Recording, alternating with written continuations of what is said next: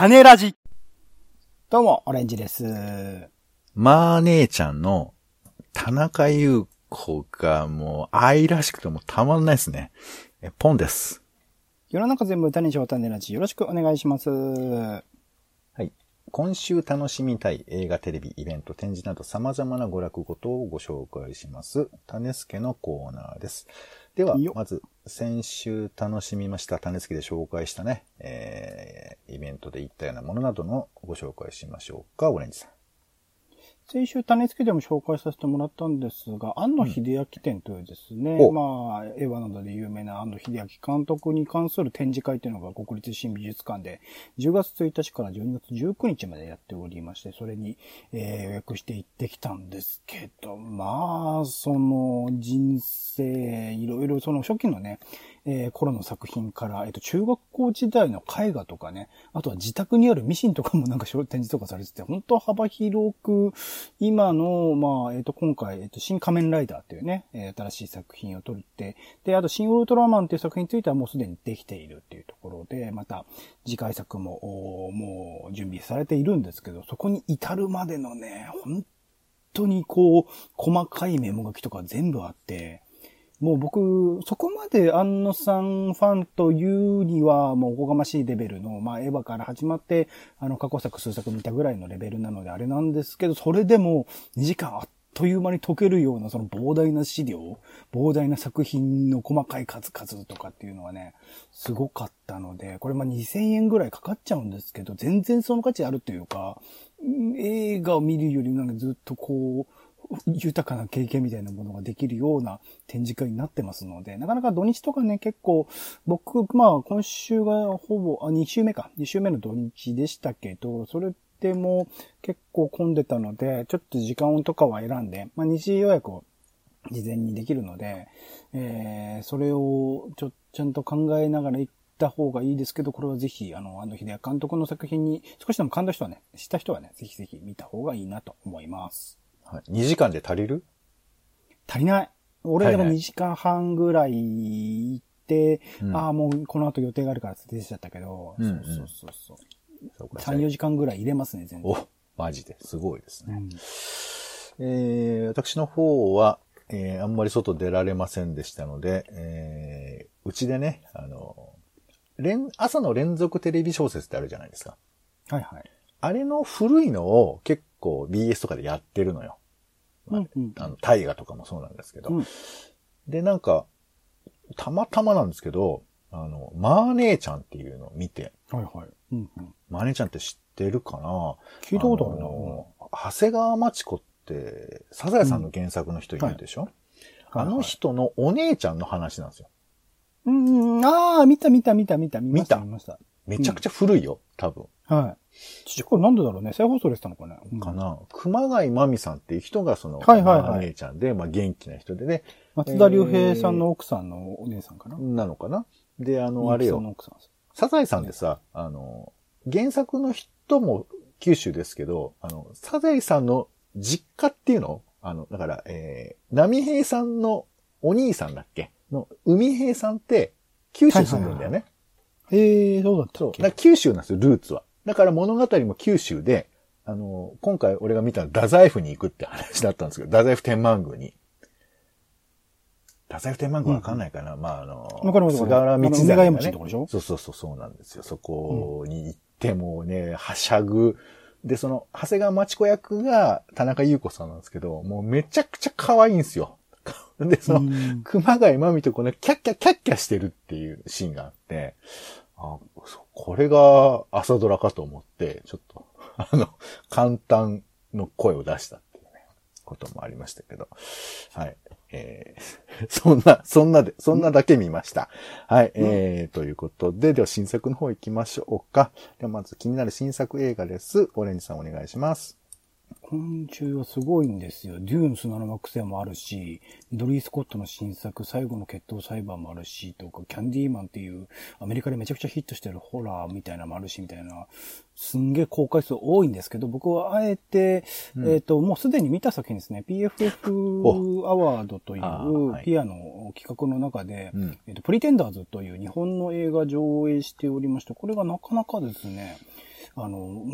扱い難しいんですよ。SNS とか YouTube 的なもので、なんかバズろうと思った女の子が、うん。いろんな人にこうドッキリを仕掛けていくっていう話で、それに対するなんか嫌悪感みたいなものは感じつつみたいなところで見ていくんだけど、うん。その、なんて言うんだろう、今の世の中において自分自身を維持するとか、自分自身を自信を持つっていうのはどういう風にすればいいんだろうって。で、得てして、その、迷惑系 YouTuber みたいに転んでしまいうるよなっていうことを、ちょっとリアルに感じさせてくれるような作品でもあったので、うんそこは、こう、ちょっと結構心揺さぶられる作品でもあったので、よかったら、見てもらうといいかなと思います。うんうん若い手のね、結構、あの、いろいろテレビでは、テレビとかドラマとか映画とかでは見たことあるけど、ちゃんと主役としては見たことなかった、小野かりんさんとかね、三上愛さんとかすごく良かったので、ぜひぜひチェックしてみてください。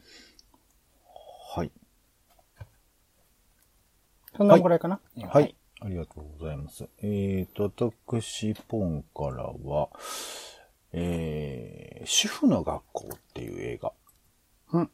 なんかね、あの、アイスランドにある男女共学の家政学校を取材したドキュメンタリーで、多分主婦の学校って聞くと、なんかちょっと違和感持つ人もいるかなとは思うんですけど、その生活全般の家事を、まあこれ、あの、寮の学校なんで、まあ、その、実際にそこに泊まりながらやるっていうことなんですけど、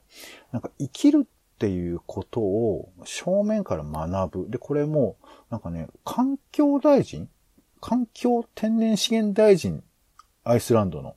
その、になった人も卒業生でいたりするんですけど、そのその人は男性ですけど、なんかね、その、もちろんそのね、女性としてそういう能力を、技え技術を身につけるっていうふうな話もあると思うんですけど、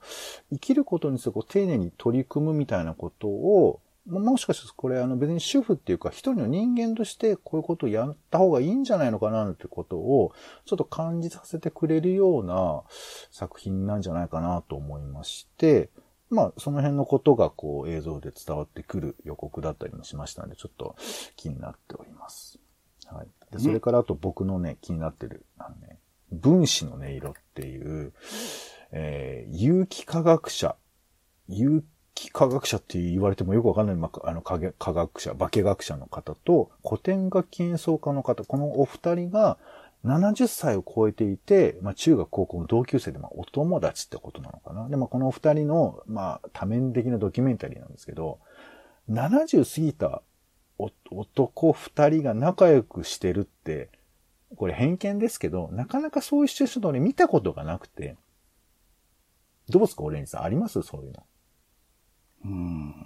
なんかね、変な話なんだけどね、おばさんたちは結構集まってるんだけど、おじさんたちが集まってって、まあ、無論見ないことはないんだけど、なかなかこう、ね、あの、なんか見ないなってとこがあってで、そういう中でこんな話があるんだなと思って、で、これ結構ね、いろいろとあの、学生運動の中でこう、この二人は、えー全く気にせず研究やってたとか、いろいろなそういう話が出てきたりもするんですけど、二人でまあ演奏するみたいな話もあって、なんかちょっと、あの、トーンのね、違う空気を感じられるのかなと思ったりもしてご紹介しました。えー分子の音色という作品ですね。はい、以上でございます。では、オレンジさん、気になる名画座をお願いします。今週の気になる名画座は、てけてけてけてけてーん。飯田橋銀霊ホールさんでございます。はい。10月16日から29日、ブラックバード、家族が家族であるうちにと、ノマドランドの2本立てということで、まあ、後者の方のね、ノマドランドについては、まあ、僕は去年の一番好きな映画なので、また映画館で見れる。去年じゃねえ、今年かあれ今年だ。あの、映画館でまた見れる機会があるってことすごく嬉しいですし、やっぱこう年齢を経てから、まあ過去とか今までの人生を振り返るというかね、えー思い返すっていう意味合いでの日本、日本日本の作品なのかなと思いますので、また銀霊ホールでこの組み合わせでやるっていうのはなかなか、あの、感慨深いものがありますので、ぜひ見に行きたいなと思っております。はい、ありがとうございます。では、えっ、と、気になる家映画ですね。えー家映画なんですけれども、今回は、えーラストサムライが10月18日うんそして、巡り会えたらが10月19日。どっちも、まあ、ザ名画だと思いますので、えーよかったらチェックしてみてください。そして、えーちょっと忘れてたんですけど、BS のテレビ東京で、再び、再び、男は辛いよが始まりました。えーはい。えーまあ、これもずっと、あの、頭からね、繰り返していくだけではあるんですけれども、もうすでに、えー男は辛いよの、一番最初のね、作品は終わってしまいましたから、でも前回結構順番違いましたよね。そうね、後半からちょっと順番変えているのかもしれないですけど、うんえー今まだ、えっ、と、最初はね、ちょっとした続きものだったりもしますので、えー、続男は辛いよデジタル修復版が、えー10月16日に、えー放送されますので、そちら、あーまあね、録画だけでもしておいてもいいんじゃないかと思います。うんはい。では、えー気になるテレビですね、えーこんなテレビありますよということでチェックしましたのは、一つ目、えーゲームゲノムという、えー NHK で放送される番組なんですけど、MC に女優の本田翼さんを迎えて、ゲームの世界に本気で向き合う教養番組ということで、地上波のテレビ番組で、えーゲームのこの多分成り立ちとか、制作者がどういうことを考えて作っているかとか、どういう哲学で作っているかということを解きほぐした番組は、まあないことはないんでしょうけども、こういう形で大々的にあるのは結構珍しいのかなと思ったりもします。まあ本田翼もね、ゲームめちゃくちゃ好きで、自分でスマホゲームとかもなんか作ったりもしてましたから、なかなか、あのー真に触れた話もしてくれるんじゃないかなというふうに思います。なんか、星野源さんも出るみたいですね。うんはい。それからもう一つ、えー、飯尾和樹のズン喫茶。浅草エリアの老舗喫茶店でぺっこりということで、10月17日、えー夕方のね、5時からですけども、BS、テレ東 BS でね、放送されます。えーっと、電気屋ホール、それからかっぱ橋の方の喫茶オンリーなどを紹介するみたいですが、ご存知ですか？お兄さんこれ。うーん、知らないな。おーじゃあちょっと、電気屋フォローしてるか。ははい、結構いい喫茶店じゃないかなと思います。なんか結構連載とか、番組でも、あの、えー、飯尾さん出てるみたいな意外とお詳しい方なのかもしれないですね。はい、ということでした。では気になるイベント行きましょう、オレンジさん。い。はい。えっ、と、僕の方からは結構難しくて何の答えだって感じなんですけど、うん。デジタルエクソダスシステムからの脱出化、ガバナンスの再構築化全3回シリーズの第1回デジタルノマド脱出する10億人が変える世界ということで、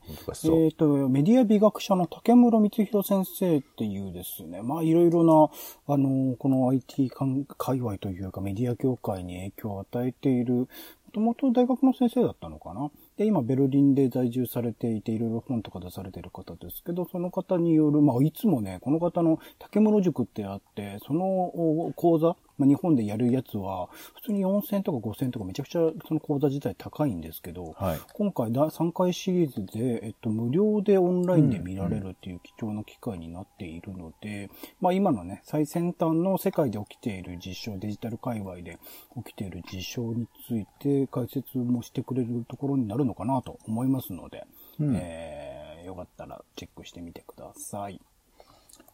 はい、ありがとうございます。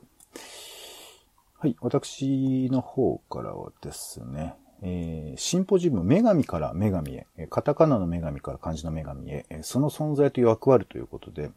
今ね、池袋のサンシャインシティ文化会館の7階に古代オリエント博物館というのがあって、で、そこでやってる展示のような関連みたいなんですけど、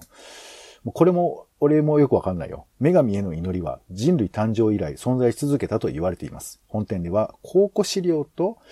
文字資料の双方を用いて最新の成果、えー研究成果に基づき、古の時代から現代に至るまで古今東西で崇拝された女神たちの系譜をたどりながら人類史における女神信仰の存在の形態とその意義を問いかけますと。わかんないよね。まあ、なんですけど、ちょっと気になっております。えー、女神って何なのか、ちょっと触れてみたいなということで、10月17日日曜日に、えー14時からですね、えーオンラインで、これも無料で、えー登録制で行うみたいですよ。チェックしてみてください。では、展示の方行きましょう、オレンジさん。はい。えっ、と、縄文展っていうのがやるらしくてですね、うん。縄文2011、東京に来た縄文人、東京都江戸博物館で10月9日から12月5日というところで、まあ、東京にフォーカスしてっていうところになるんですかね。東京における縄文人の暮らしに焦点を当てた展覧会というところで、うん、なかなか縄文時代の東京みたいなものを意識したことはあんまりなかったので、ここで、えっと、まとめてみれると面白いのかなと思います。えー、縄文2021、東京に来た縄文人です。はい、ありがとうございます。えー、私のこれ、写真展ですね。ユージン・スミスへのオマージュということで、えー、今の水俣っていう映画がジョニー・デップ制作主演で、えー、ちょっと注目を集めてますけども、この作品で、まあ出てた、まあ、えー、ユージン・スミスはま写真家ですけど、なんかこの人のアシスタントをやってた人がいて、で、その人はずっと一緒にやってるんですけど、なんかこう、お前もさ、写真撮ってみろよっていうことで、なんか渡されて、あの、機会を与えられて撮った作品が展示される石川さんという方なんですね。石川武さん。はい。で、なんか実際にこの友人スミス夫妻の写真なんかも出てきたりもするし、この水俣に関する写真なんかもあるらしくて、なんかこう、え、友人スミスの写真、まあ、それも有名だと思うんですけど、それのこう別角度から、まあ、ユージン・スミス込みでね、写真が見れるということで、違ったあの素顔が覗けるんじゃないかなというふうに思ったりもするので、チェックしてみてはどうかなと思います。えー、こちらが、えー、10月25日までですね、新宿のリコーイメージングスケ東京で、えー、やっているようなので、チェックしてみてください。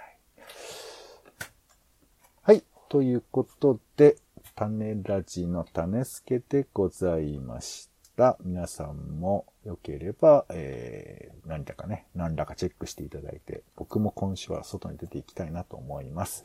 ということで、終わりです。お相手は、